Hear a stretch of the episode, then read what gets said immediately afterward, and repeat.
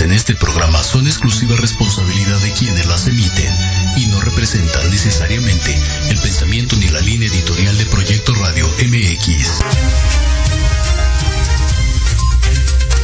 ¿Qué tal? Soy el licenciado Francisco Javier Rodríguez y les doy la más cordial bienvenida a mi programa Entre Diálogos. Un espacio en el que te vas a enterar de lo más relevante en materia nacional e internacional. Bienvenidos.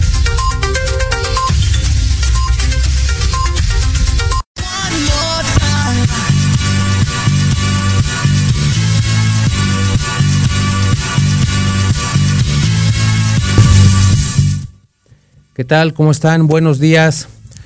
Hoy es 23 de diciembre y por única ocasión vamos a transmitir entre diálogos este día porque mañana y el próximo sábado son 24 y 31 de diciembre y aquí en cabina pues no se trabaja. Así que arrancamos con la información.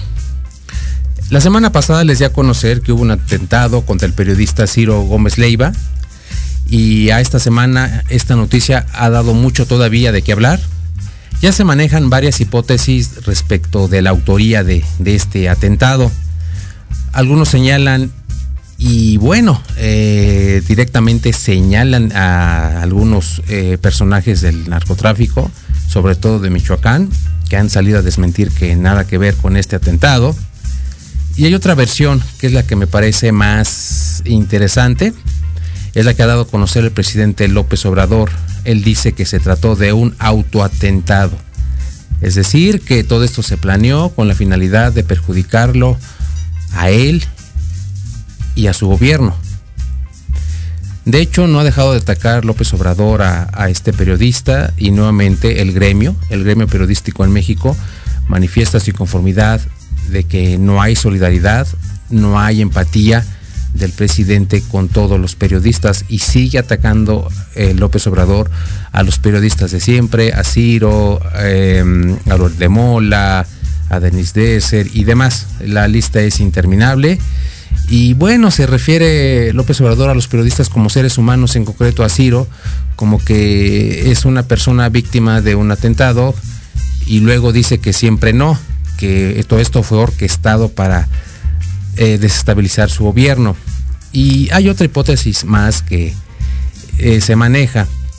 Pudiera ser que sí hubo un atentado, pero de alguna manera se, se, manda un mensaje, no sé si al presidente o se manda un mensaje a México. Las, las interpretaciones son muchas, dejan eh, muchas pautas, muchas aristas abiertas y vamos a ver qué pasa en el futuro. También la prensa internacional se ha pronunciado al respecto y la oficina del alto comisionado de la ONU también critica nuevamente a México por la falta de condiciones para ejercer el periodismo. No es la primera vez que se hace alguna recomendación internacional a México en este sentido y obviamente por esto que pasó hace una semana se nos sigue calificando como el país en el que resulta muy peligroso ejercer el periodismo. Y siguiendo con temas de seguridad, les platico que el 17 de este mes, hace un par de días, una chica es drogada en, una cena de Navidad en un restaurante de Polanco sobre el presidente Mazarik y empezó a sentirse mal, llamó por teléfono a su amiga y le dio tiempo de refugiarse en el baño. Y cuando la chica, la amiga regresa, perdón, llega a, este restaurante, encuentra a su, a su amiga efectivamente dentro del baño y a una chica más con síntomas muy parecidos a los de su amiga, vómitos, mareos, pérdida de conciencia y demás. ¿Cómo ven? Si no hubiera llamado a esta chica a su amiga por teléfono, no sé de qué otra noticia estuviéramos hablando. No es la primera vez que pasa este tipo de incidentes en Ciudad de México. Por ejemplo, en noviembre otra chica saltó de un camión en movimiento para ponerse a salvo porque el conductor le impidió la bajada. Otra chica falleció tras arrojarse de un taxi en movimiento sobre calzada Ermita Estapalapa, pero desgraciadamente esta chica pues sí perdió la vida. Como ven, son datos muy muy duros. De hecho, la semana pasada les refería a Diego que la Ciudad de México es una de las entidades con más reportes de personas desaparecidas, pero también con más reportes y casos de feminicidio. De hecho, en lo que va a, octubre de este año, en promedio, de 10 mujeres, 10, perdón, de 10 mujeres, 6 son asesinadas todos los días. De lunes a domingo, 10 personas, 10 mujeres, 6, así como lo escuchan, 6 son privadas de la vida. Y hasta octubre, insisto, la suma de feminicidios en Ciudad de México asciende a más de 777 mil. Una cifra muy elevada, de verdad muy, muy alarmante.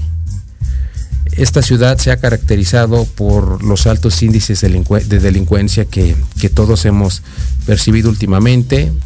Eh, no veo yo alguna propuesta, alguna medida eficaz del gobierno que se dirija a combatir esta situación. Creo que las prioridades del gobierno son otras. Ya estamos en tiempos prácticamente preelectorales. Ya para el 2023, digamos, los vientos de las elecciones van a soplar más fuerte y seguramente va a ser un motivo para descuidar este tipo de problemas que la ciudad sufre desde hace muchísimo tiempo y que este gobierno ni ningún otro ha sabido resolver exitosamente, pero nosotros los ciudadanos somos los que de alguna manera estamos pagando los platos rotos al día de hoy. Gobiernos van, gobiernos vienen, pero la seguridad aquí en la Ciudad de México nada más no cambia. Por otro lado, les platico que la eh, CFE suspende las labores de rescate de los 63 mineros atrapados en una mina en pasta de conchos. Hablamos de los mineros que desaparecieron en el 2006 porque hubo un accidente también en este año, recuerdan, hay como por agosto, pero en este caso hablamos de la búsqueda de los 63 que quedaron atrapados en el 2006. Y las labores de búsqueda siguen porque el presidente López Obrador empeñó su palabra con los familiares de estos mineros desaparecidos, pero se van a suspender estas labores porque, bueno, se atraviesa la rescisión de contratos, de contratos eh, con la empresa que está encargada de la búsqueda de los mineros. No sé si se vaya a renovar los contratos, no sé cómo vayan a reanudarse las búsquedas, pero es una promesa que el presidente ya hizo a los familiares de, de las víctimas. 10, 14, 16 años después, no sabemos qué pasó. Hubo otros mineros que desaparecieron en agosto y este lugar, Pasta de Conchos, se sigue caracterizando por la falta de condiciones de seguridad, por la falta de, condiciones de higiene para que estos trabajadores puedan desempeñar sus labores de manera adecuada y sobre todo eh, de manera que su vida quede garantizada. Se han hecho muchos reportajes sobre este problema. Han salido a la luz muchas irregularidades, tanto de las empresas que tienen dinero invertido aquí, tanto de parte del gobierno, tanto estatal, federal, y todo el mundo se avienta la pelotita en este tipo de accidentes. Al día de hoy no hay ningún culpable, no, no se ha señalado a alguna empresa o alguna persona física, algún empresario en particular o algún funcionario como presunto responsable de estos accidentes. Se indemniza a las víctimas, pero los problemas se siguen ocasionando. Esto puede ocurrir más adelante y si no resolvemos esta situación de fondo, seguramente vamos a seguir dando más de estas graves noticias. ¿Cómo ven? Bueno, vamos a hacer una primera pausa y regresamos.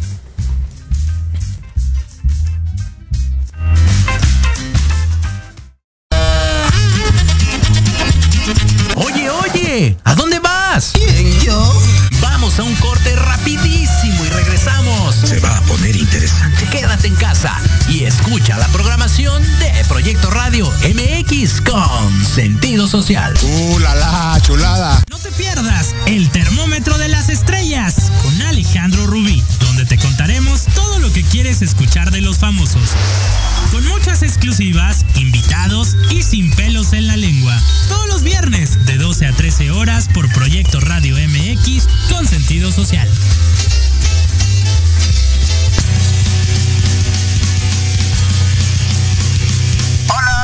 Amigos, público en general. ¿Deseas estar al tanto del ámbito deportivo y todo lo que lo rodea? Claro. En los apuntes del profe, Se te dará toda la información necesaria para que estés al día. Era hora. Acompáñame en Proyecto Radio MX todos los viernes de 2 a 3 de la tarde. Te esperamos.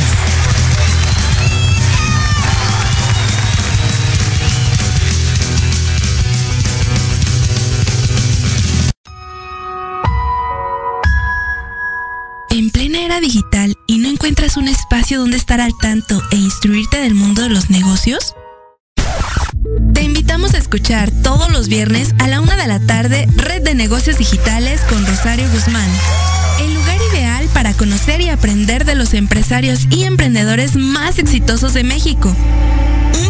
Patrocinado por la revista Red de Negocios Digitales en alianza con Proyecto Radio MX con sentido social. Solo por www.proyectoradiomx.com.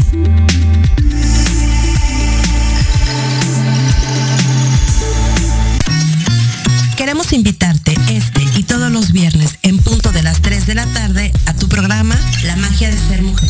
Un espacio que te mostrará la magia que todas las mujeres tenemos para poder salir adelante ante cualquier situación de la vida cotidiana. Tendremos la presencia de grandes mujeres que nos contarán su experiencia de vida, siempre con un corazón amoroso y listo para compartir. Te esperamos aquí en Proyecto Radio MX. la radio con sentido social.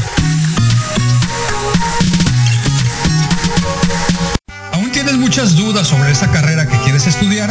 ¿Te gustaría tener más información pero no sabes a quién preguntarle? Creo que es muy obvio que sí. Escucha este y todos los viernes de 4 a 5 de la tarde, Eligiendo mi futuro, con Arturo González. ¡Qué ofertón! En donde hablaremos con un experto de esa profesión que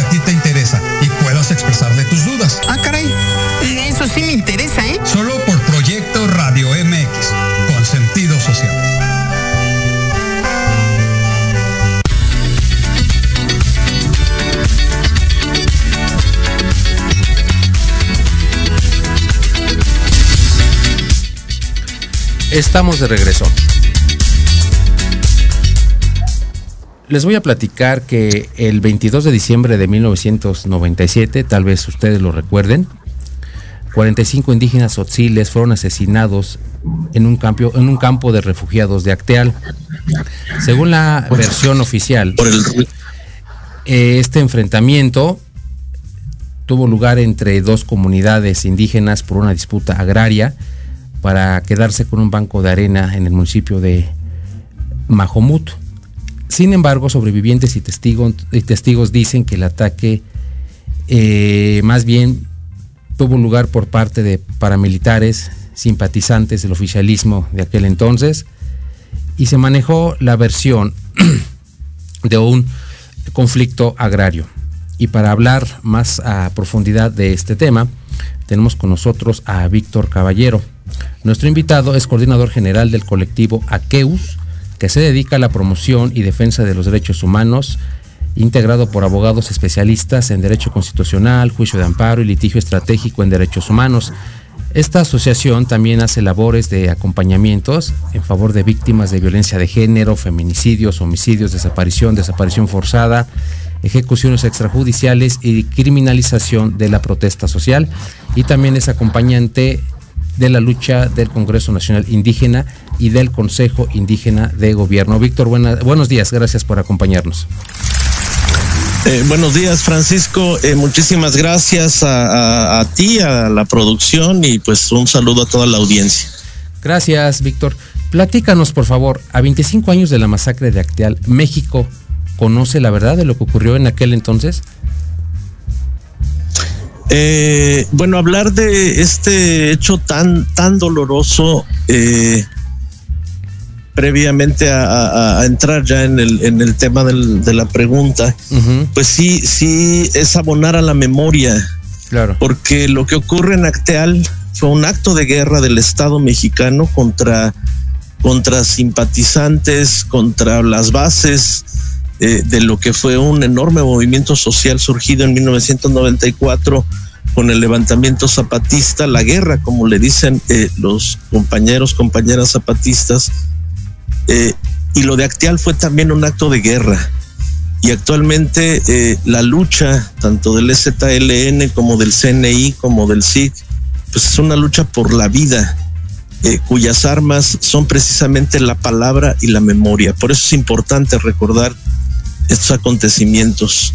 Eh, desafortunadamente, en el México de hoy, con tantas contradicciones hasta estructurales en el punto de vista ideológico de lo que puede ser algo que algo que se presenta como un gobierno diferente, pues no es nada halagüeño, ¿no? Porque las prácticas, eh, lo ocurrido en Acteal eh, hoy se replica en la zona eh, de influencia zapatista de manera muy muy cotidiana. En aquel entonces, para mucha gente se dejó convencer con que esto era un, esto se, se dio a partir de un conflicto intercomunitario por una cuestión agraria por una cuestión de tierras, cuando en realidad eh, lo que fue es que formó parte de una puesta en práctica por parte del ejército mexicano de estos manuales de contrainsurgencia eh, surgidos en, en, las escuelas de guerra en Estados Unidos, para, para decirlo eh, claramente. Entonces, eh, el México de hoy ve con ve todos estos hechos como si formaran parte realmente de un pasado, cuando los mismos grupos paramilitares que operaban en aquel entonces del 96, 97 en, en, el, en, el estado de Chiapas, pues hoy siguen operando. Seguimos escuchando de los ardillos, seguimos escuchando del ahorcao, seguimos escuchando de estas, eh, de estas eh, presiones hacia las comunidades bases zapatistas. Eh, eh, muy violentas, o sea, son presiones muy violentas, pues que buscan eh, la provocación, pero también la intimidación y el hostigamiento hacia las comunidades.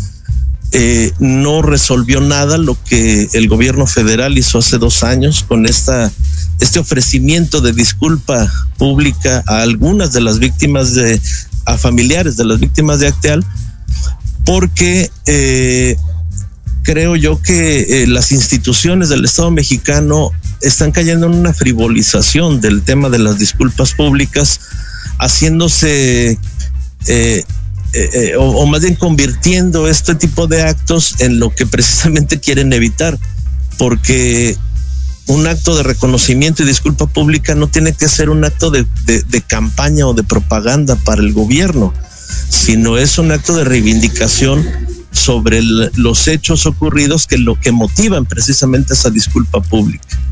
Eh, y es, digamos, que el primer paso de esa reivindicación y de una reparación del daño que finalmente pues no se da, ¿no? O sea, hacen el evento, tienen reflectores, pero ya las consecuencias de, de, de, lo que significa eh, reparar los daños a las víctimas, pues simple y sencillamente no ocurre. Entonces, esas son las circunstancias lamentablemente que hoy se viven eh, con respecto a hechos que pueden parecer mucho 25 años, pero para quienes eh, convivimos de cerca con, con, las comunidades, pues vemos que, que todo, todo sigue igual y en algunos casos peor, porque ahora tienen además el embate de megaproyectos de muerte de, que, implican el, el despojo y el saqueo de sus territorios y sus recursos. Efectivamente, Víctor, esta política de militarización de la seguridad pública en México ha causado muchos estragos a lo largo y ancho del país y desde mi punto de vista Chiapas tiene una, digamos, una mención especial, una perspectiva diferente por la militarización que sufrió este estado desde, los años 90 de, del siglo XX. Fue muy notorio eh, el quehacer del ejército y los paramilitares a partir del primero de enero de 1994. Y como bien refieres, sí. una promesa de cambio, una propaganda política, una disculpa pública de verdad no resulta suficiente para garantizar el bienestar y el respeto de los derechos de libre autodeterminación de las comunidades de Chiapas. Entonces, en ese, en ese concepto, Víctor, eh, este gobierno no ha, no ha cambiado en, nada la, situación de los indígenas chiapanecos. No, por supuesto que no. Eh, al contrario, ha agudizado en muchos momentos esta, esta situación de violencia, de hostigamiento, de discriminación, de desprecio incluso a las comunidades. Eh, porque en realidad eh, lo único diferente con respecto a gobiernos anteriores es que el propio eh, protagonista de esa presunta diferencia eh, lo dice, o sea, nada más porque él dice que es diferente, claro. eh, asume que todo el mundo lo tiene que, lo tiene que creer, ¿no? Uh -huh.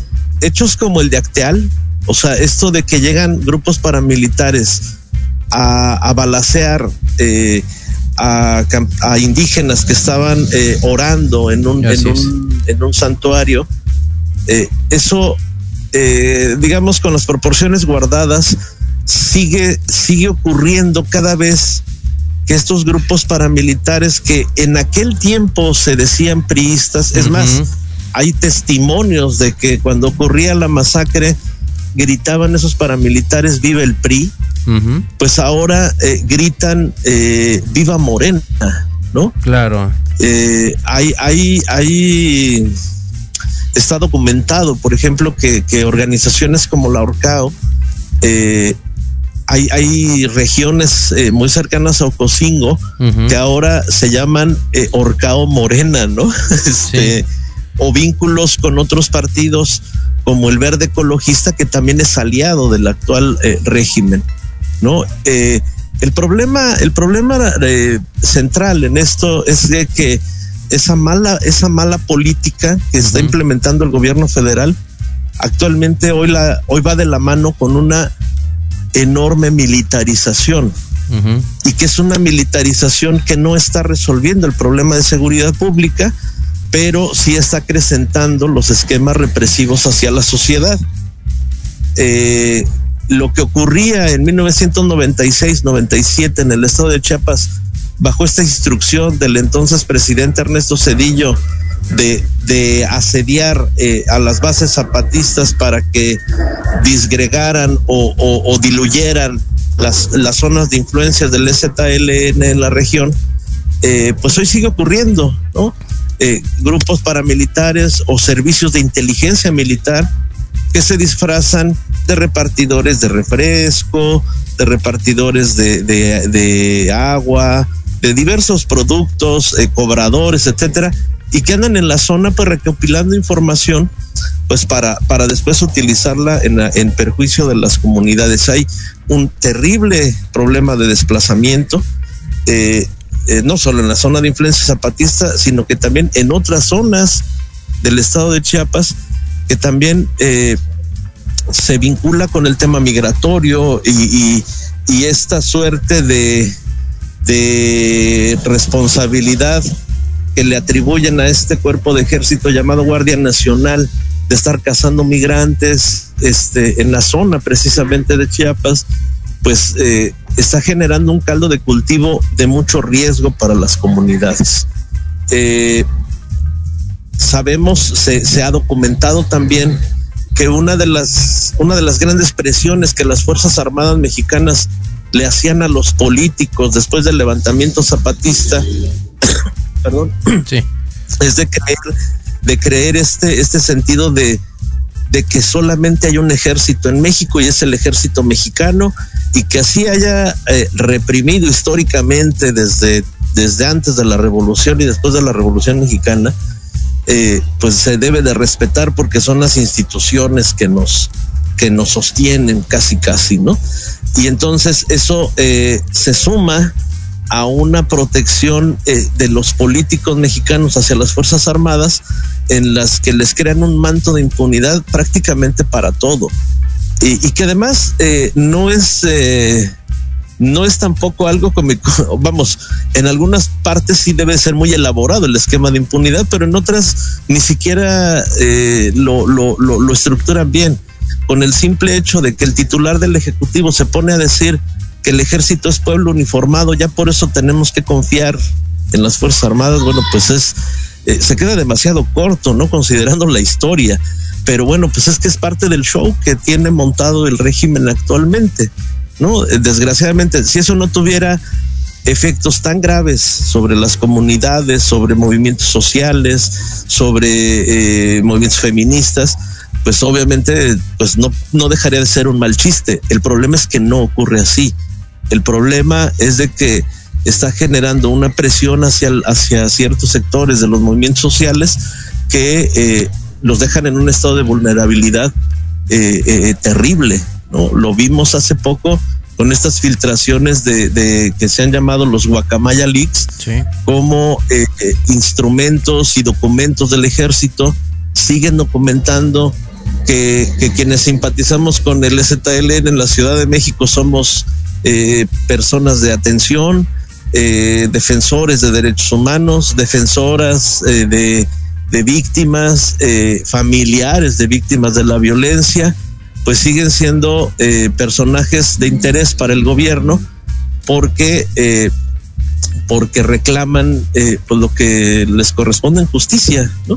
Claro. En lugar de estar atendiendo el, estrictamente el tema de seguridad pública, ¿no? Claro. Fíjate que lo hemos tratado en este programa, eh, este gobierno que se dice de izquierda y que debería favorecer a este grupo de personas, entre comillas, opositores, va tras ellos, los persigue, los vigila y bien lo has eh, delimitado. Hablamos de grupos indígenas, de grupos feministas, de padres y madres buscadoras, de activistas sociales que siguen siendo un foco rojo para el oficialismo, es decir, tenemos que vigilar qué hacen, cómo lo hacen para evitar alguna insurgencia, alguna resurrección. Pese a que este Así gobierno es. se dice de izquierda y que debería de acabar ya con este tipo de hostigamientos, López Obrador ha dicho infinidad de veces, eh, ha dejado ver su ideología política, eh, se dice progresista, conoce eh, todos los embates que han sufrido eh, todos los grupos que, que han sido oprimidos por el gobierno, y él sigue adelante con esta política. Entonces nos queda claro que el oficialismo en México pues únicamente cambia de color y las cosas en el fondo Así siguen es. siendo exactamente las mismas. Entonces, Víctor, en tu concepto, ¿cuál es la trascendencia de Actial en la política de militarización en el caso concreto de, de Chiapas? Eh, bueno, eh, también Acteal para las Fuerzas Armadas fue un experimento. ¿no? Okay. De cómo utilizar grupos eh, con cierto, digamos, con cierto cáliz político, de movilización social, eh, vínculos partidistas, etcétera, de cómo convertir ese tipo de grupos en paramilitares para que les sirvan a los intereses del régimen. ¿no? Okay. Entonces, eh, a eso me refería hace un momento cuando, cuando decía que estas, estas, estos ataques que siguen ocurriendo en Ocosingo, en Chenaló, eh, vamos, no vamos más lejos. Hace apenas unos meses, eh, digamos que con ciertas proporciones guardadas, pero, pero sí que también generan muchas suspicacias, eh, grupos vinculados supuestamente al crimen organizado. Uh -huh prácticamente tomaron una parte de San Cristóbal, ¿no? Okay. Entonces, eh, eso, eso, eh, ese, ese, tipo de, de, de, de, situaciones hay que analizarlas muy bien del cómo y por qué ocurren ese tipo de cosas en ciertas regiones que son del interés del ejército, del crimen organizado y del gobierno, porque juntando esos tres elementos, eh, si, lo, si lo analizamos bien, pues lo que genera es una violencia muy fuerte, uh -huh. pero eh, precisamente centrada en grupos disidentes, porque casualmente los grupos del crimen organizado o, u otro tipo de, de, de, de, fuentes de poder, como pueden ser partidos políticos o candidatos o, o, o incluso eh, mandos militares, pues no les pasa nada, ¿no? En términos generales claro, hay hechos en los que, eh, pues vamos, sí se revelan situaciones donde el, el, régimen no tiene ningún tipo de control. Por ejemplo, esto que ha ocurrido recientemente en Jalisco con un mando militar que fue eh, privado de la libertad uh -huh. y que, y que días después detienen a un líder de, de esta organización criminal eh, y, y, varios medios de comunicación apuntan a que fue esa detención obedeció precisamente a ese a ese secuestro de este de este mando pues entonces nos preguntamos como sociedad que que sí, sí saben dónde están, sí los pueden detener. Y, y, y vamos, la pregunta es ¿por qué no se uh -huh. hace? ¿No? Sí. Eh, pero casualmente, en otros ámbitos, eh, donde ya lo mencionaba, donde hay, por ejemplo, megaproyectos, eh, la presencia del Estado es muy fuerte y presiona a los grupos que, a los grupos sociales que están precisamente en contra de esos megaproyectos, ¿no? Algo nos debe de decir que estén dejando en la administración del ejército el aeropuerto este Felipe Ángeles, tramos del tren Maya, que le escrituren a la Marina uh -huh. el, el, corredor interoceánico, pues vamos, algo nos tiene que decir que no está, que no está bien esta situación, eh, dan, entregándole eh, tanto poder a los militares ya no solo, eh, ya no solo como poder, como un, un, un, un, poder fáctico en el, en el país, sino uh -huh. ya un poder institucionalizado, ¿no? A, a, través de estas concesiones que le han dado a los militares. ¿no? Exactamente, Víctor. Hace un momento nos referías que al día de hoy los desplazados eh, siguen de alguna manera eh, ahí en, en, Chiapas en los noventas organismos internacionales dieron cuenta de todos los indígenas que fueron desplazados por la eh, intervención del ejército y los paramilitares. De hecho, los indígenas tzotziles asesinados en Actial estaban en un campo de refugiados porque fueron eh, obligados a salir de sus comunidades. Entonces, al día de hoy quiero eh, preguntarte de manera muy concreta, ¿cuál es el papel de las autoridades civiles para resolver el problema de los desplazados y más concretamente, cuál es el papel del ejército zapatista para, digamos, resolver de alguna manera este problema de los desplazados? Bueno, eh, las autoridades, pues obviamente como en muchos, en muchos aspectos de la violencia, pues eh, lo único que le brinda a la sociedad, la autoridad civil, eh, ante ese tipo de problemáticas, es una de dos cosas. O es demagogia a partir de, de presuntas políticas públicas para evitarlo. Uh -huh. eh, vamos, te pongo un ejemplo y, y, y es, es, de verdad es, es eh, repito, si no fueran temas tan serios, uh -huh. serían así como que mal los chistes, ¿no? Uh -huh. eh, en el estado de Sinaloa, por ejemplo, donde hay una enorme cantidad de desplazamiento urbano, rural, de, de familias enteras que abandonan eh, pueblos enteros, poblaciones enteras. Uh -huh. eh, hay muchísimos desaparecidos, levantones a diario, etcétera. Hay una ley de desplazamiento forzado interno, así se le llama, uh -huh. ¿no? que se supone que es un ordenamiento que apoya a las familias o personas que tienen que se ven forzadas a desplazarse eh, dentro del estado de un lugar a otro. Uh -huh. Pero vamos, es una letra muerta esa ley, evidentemente en una entidad como, como Sinaloa, ¿no? Claro. Entonces, eh, lo mismo ocurre con otros, con otros, eh, con otros aspectos, ¿no? En el tema de las comunidades y pueblos originarios, eh, a pesar de que hay ya no solo disposiciones constitucionales, sino además eh, disposiciones convencionales que obligan al Estado mexicano a respetar los territorios y los recursos de las comunidades, pues le siguen imponiendo eh, estos megaproyectos a partir de, de, consultas a modo, a partir de, de, la cooptación de grupos, de grandes grupos sociales, como, como, como son estas eh, estos antiguos grupos paramilitares que hoy resurgen en varios eh, en varias entidades del país como sí. en Chiapas, en Oaxaca, en Tabasco, en Veracruz. Este y que y que vamos, forman parte de un esquema de control uh -huh. más que de un esquema de atención gubernamental. Claro. ¿no? Entonces, ese, ese, ese, ese, esa sería una de las de, los de, de, de los puntos de vista que pudiéramos brindar respecto a lo que las autoridades civiles hacen con problemáticas tan delicadas. Claro, Víctor. Un tema muy, muy interesante. a 25 años de la tragedia, siempre será bueno recordar este tipo de hechos, como lo dices, eh, ustedes como grupo indígena siempre, mm, digamos, dan a entender sus demandas, su protesta con la palabra y con la memoria. No hay mejor arma que, que, estos dos elementos, estoy de acuerdo contigo. Y ya para en otra ocasión platicaremos más adelante de temas relacionados con movimientos indígenas, si tú no, no lo permites. Claro que sí, pues muchísimas gracias. Gracias a ti, Víctor, por tu tiempo y por tu disposición para este espacio. Muchísimas gracias a ustedes. Gracias. Saludos. Víctor. Saludos.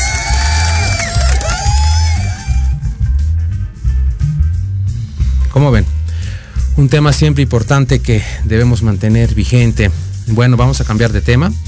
Pasamos a las noticias internacionales y les quiero platicar que la crisis en Perú sigue dando de qué hablar debido a que los gobiernos de México, Bolivia, Colombia y Argentina firmaron un documento en el que reconocen la legalidad, la legitimidad del gobierno de Pedro Castillo, la presidenta Dina Boluarte decidió expulsar al embajador de México en Lima, le dio 72 horas para salir de, del territorio nacional peruano. Esas 72 horas se cumplen hoy, si mal no hago mis cuentas, y ya para en el transcurso del día de hoy el embajador mexicano ya debe de estar en suelo mexicano. Igualmente, el presidente López Obrador otorga asilo político a la esposa e hijos del expresidente Pedro Castillo.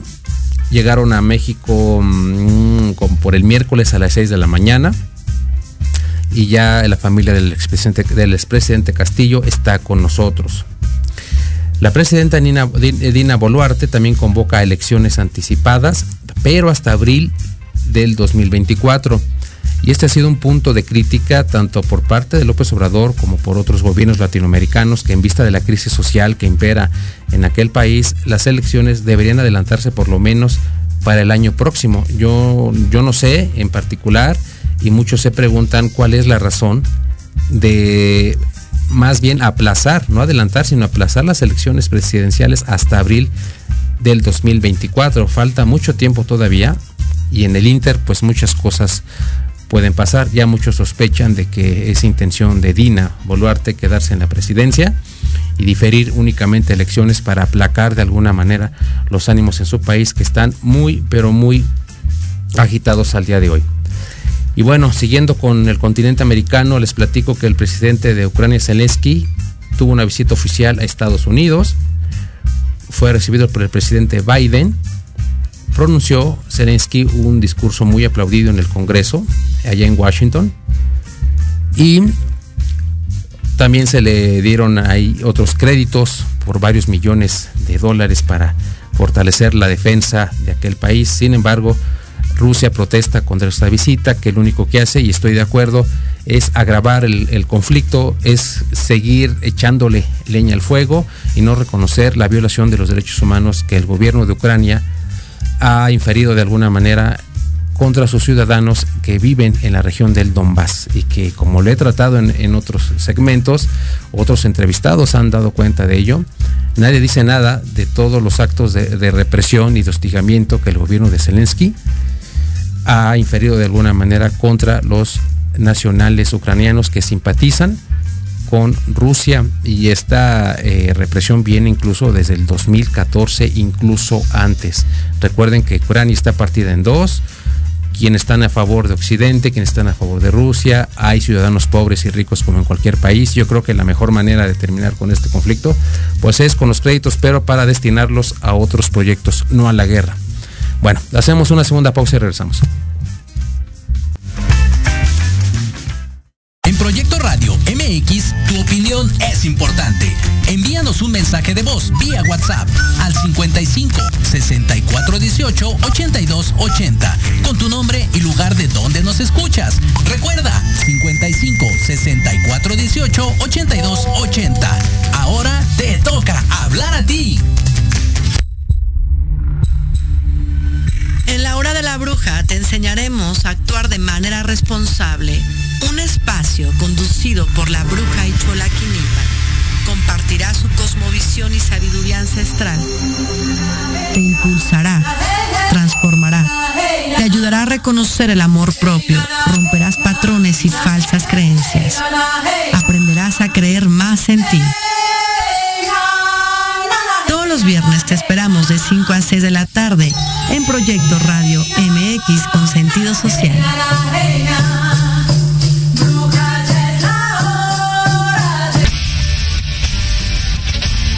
No te pierdas todos los viernes de 6 a 7 de la noche el programa La Sociedad Moderna conducido por Jorge Escamilla H, un espacio en el que buscaremos con el apoyo de nuestros invitados descifrar las características del mundo social y tecnológico en el que vivimos. Un hashtag semanal, especialistas, diversión, música y cultura te esperan.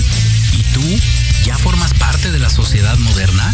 Descúbrelo por proyectoradiomx.com.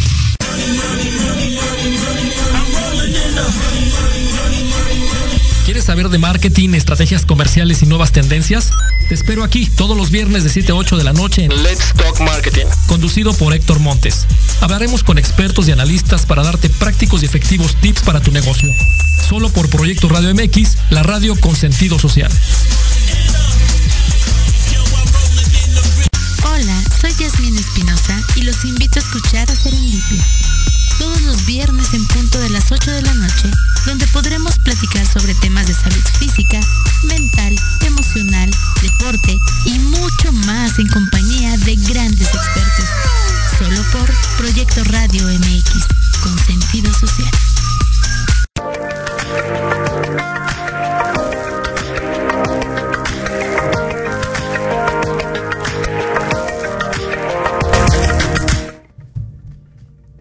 amigos, soy Diego, ya estamos de regreso. Esta vez toca mi sección Atrapados en el Rock. Y vamos a platicar sobre rolas que algunos rockeros han hecho para esta época navideña. ¿Qué tal Diego? Buenos días, bienvenido. Efectivamente, esta época de Navidad, pues es, el, es la más bella del año. A todos nos invade el espíritu navideño, incluyendo a los rockeros, ¿verdad? Sí, así es. Fíjate que el espíritu navideño contagia a todo el mundo, ya que este es el mes más bonito del año. Todos los rockeros también son contagiados por la Navidad. Uno pensaría que los rockeros solo se dedican a hacer rock, pero no es así. Aquí tenemos unos ejemplos. Vamos a escuchar algunas rolas que se han hecho con motivo de Navidad. Sí, efectivamente, Diego, eh, tienes razón. Eh, hay muchos rockeros, tanto mexicanos como extranjeros, que han hecho muchísimas canciones alusivas a la Navidad, porque coincido contigo, es la época más bella del año y a todos nos prende eh, esta época y sobre todo a ritmo de rock debe ser padrísimo. A ver, por ejemplo, ¿qué rolas nos traes? Eh, aquí tenemos Merry Christmas de Los Ramones. Ok, vamos a ver si no la pueden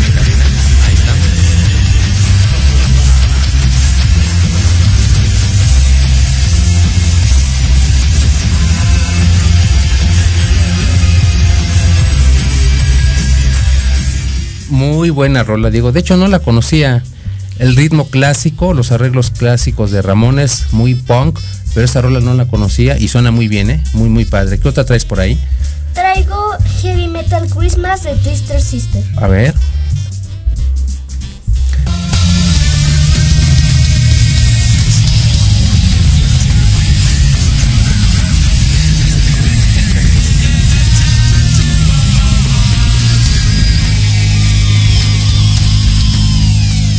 Efectivamente, digo, tienes toda la razón. Merry Christmas. ¿Metal dijiste? Heavy metal. Heavy metal, sí, efectivamente es una rola muy, muy metalera. Hasta yo diría que es este más black metal o algo así. El heavy metal, aunque pesado, todavía es un poco más ligero que esta rola que nos pusiste. ¿Qué otra tenemos por ahí? Tenemos un clásico que es de Bobby Hems, se llama Jingle Bell Rock. Ok. A ver, vamos a escucharla.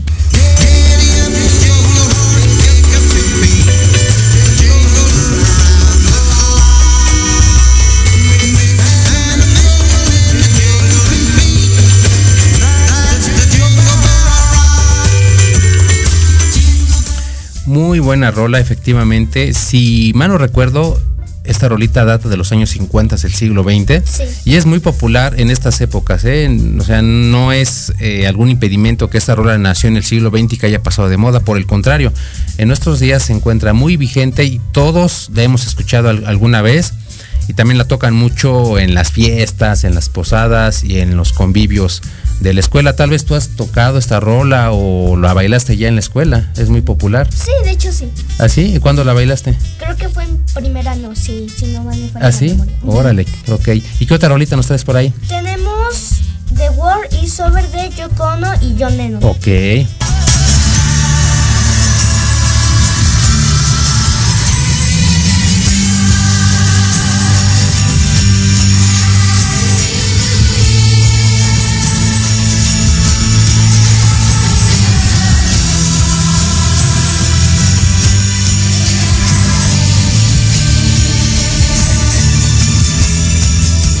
Ok, otra rolita muy muy buena y esta es la más emblemática, la más representativa de esta época navideña. De hecho, hace 15 días también tocamos esta rolita cuando hablamos del 8 de diciembre, si mal no recuerdo, del aniversario luctuoso de John Lennon.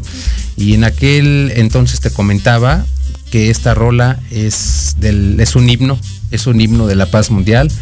Nunca va a pasar de moda y desgraciadamente la paz en todas las regiones del mundo sigue siendo una mm, demanda, una demanda vigente.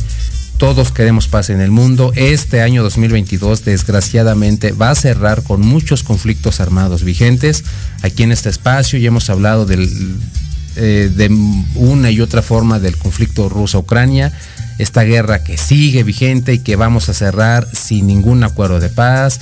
Están los conflictos en Medio Oriente, están las guerras civiles por ejemplo, en países que todavía eh, batallan con esa situación, como es el caso de Siria, que aunque formalmente ya se salió el Estado Islámico, sigue habiendo muchas protestas civiles por los efectos precisamente de la guerra.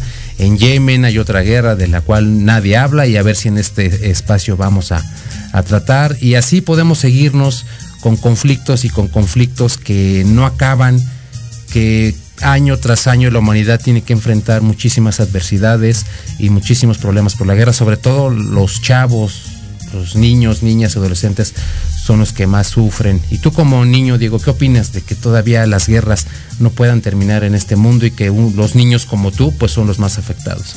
Pues yo opino de que la guerra ya no debe de seguir en este pleno siglo XXI. Ok. Porque debemos de tener paz y no guerra. Claro, claro, Diego. Estoy de acuerdo contigo. Ojalá que las autoridades de todo el mundo, los gobiernos de todo el mundo, piensen más en ustedes, los adolescentes, niños, niñas, ustedes, lo he dicho siempre, yo lo escuchaba cuando era niño, que los niños son el futuro de México y es así. Así que debemos dejar a ustedes, la niñez y la adolescencia, un mundo mejor que ustedes puedan retomar y hacerlo mejor y lo hemos dicho también aquí hasta el cansancio, que todo lo bueno y lo malo que uno es, que uno aprende, viene desde casa. Y uno en casa debe hacer la labor para que los niños, las niñas, los hijos, las hijas sean buenos seres humanos, empáticos y solidarios con los demás. Desgraciadamente las guerras a veces se propician por falta de entendimiento, por problemas que pueden resolverse con una buena negociación, y a veces hasta por razones innecesarias, y irreales que uno escucha y puede decir, o sea, no inventes, ¿cómo te estás peleando? ¿Cómo mandas a la gente a morir por un motivo tan insignificante? De verdad yo espero que los gobiernos cambien su manera de pensar, que todos los países del mundo piensen más en ustedes y que sean fuente mejor de inculcar buenos valores y buenos principios para que este mundo sea mejor cada día. ¿No crees así, Diego? Sí, así es. Y bueno, los titulares de los programas Entre Diálogos y Atrapados en el Rock les deseamos feliz Navidad, feliz Año Nuevo y felices fiestas que ya arrancan mañana.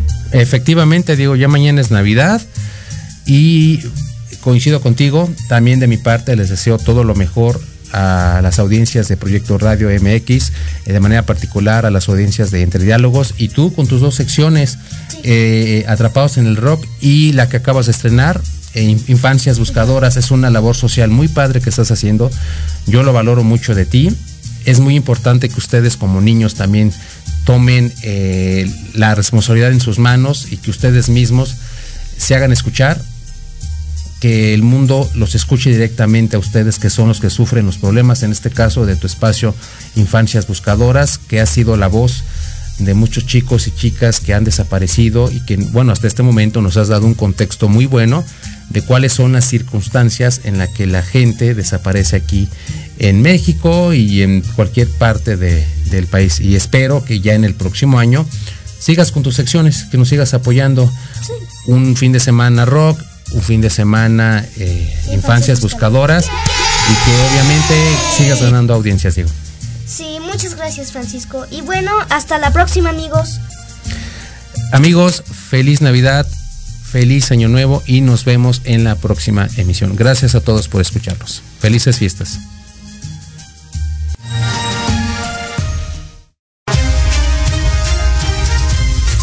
Amigos, muchísimas gracias por sintonizarnos este fin de semana y los esperamos el próximo sábado para una nueva emisión de Entre Diálogos.